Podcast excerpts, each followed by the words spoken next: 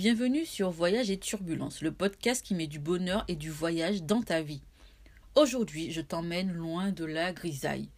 Imagine le soleil, les cocotiers, la chaleur, les maillots de bain, le dépaysement, quoi. Non, je ne t'emmène pas en Martinique, mais à Zanzibar. Alors oui, tu peux imaginer l'odeur des épices, les plages turquoises, ton pied qui frôle le sable chaud. C'est bon, tu y es?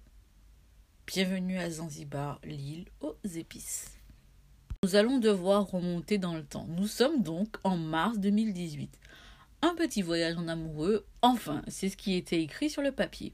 Autant te le dire, les choses n'avaient pas forcément bien commencé. Tu sais, je travaille dans le tourisme. J'ai dit à monsieur qu'il ne restait qu'une place au prix affiché. Mais tu sais, il y a de nombreuses personnes qui savent les choses mieux que toi, quand bien même il s'agirait de ton métier. Voilà. Ça permet de situer le personnage. Donc finalement, j'ai payé mon billet presque 100 euros de moins. Et bim Est-ce que j'aurais dû être plus attentive à ce détail dans la relation? Évidemment que oui. Après un café à l'aéroport, nous avons failli rater le début de l'embarquement. Un sprint plus tard, ça y est, on embarque. Il fait tellement froid à Paris, je suis bien contente de partir.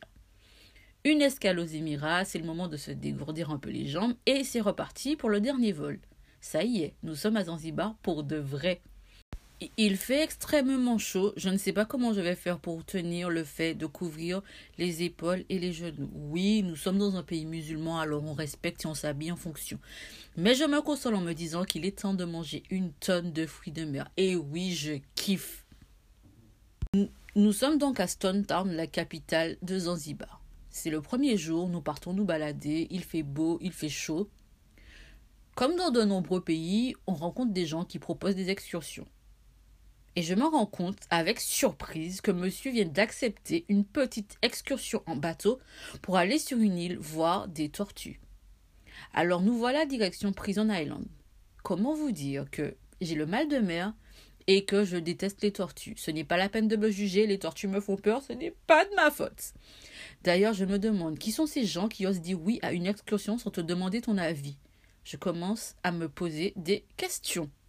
Heureusement, il fait beau, il fait chaud, la couleur turquoise de la plage me met dans de bonnes conditions.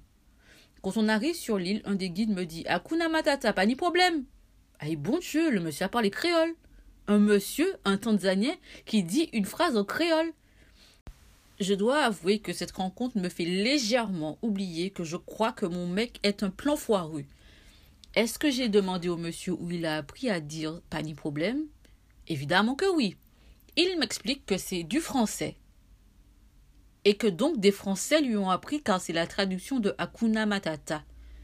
Je lui explique que ce n'est pas du français mais du créole. Il faut rendre à César ce qui appartient à César.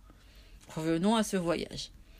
Le portable de monsieur décède. Est-ce qu'on peut dire que c'est le karma?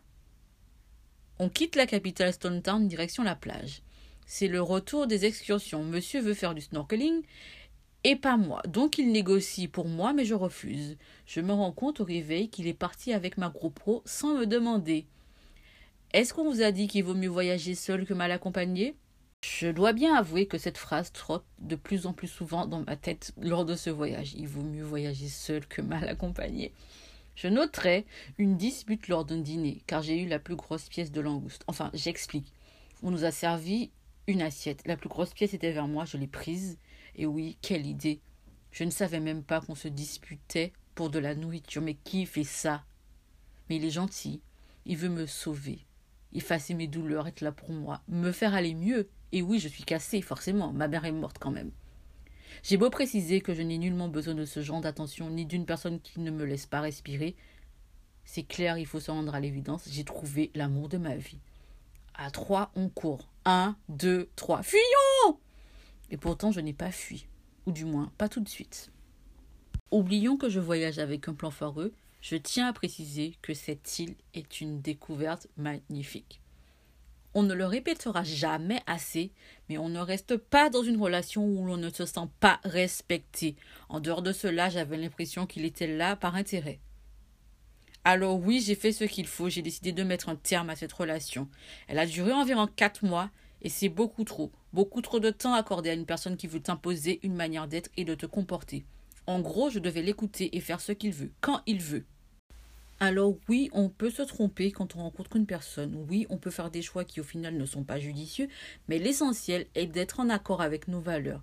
Cet homme ne me correspondait pas. Il voulait trop me changer, trop m'imposer une manière d'être. Par exemple, il m'interdisait presque de parler du travail avec lui, mais lui, en revanche, il avait le droit de parler de son travail.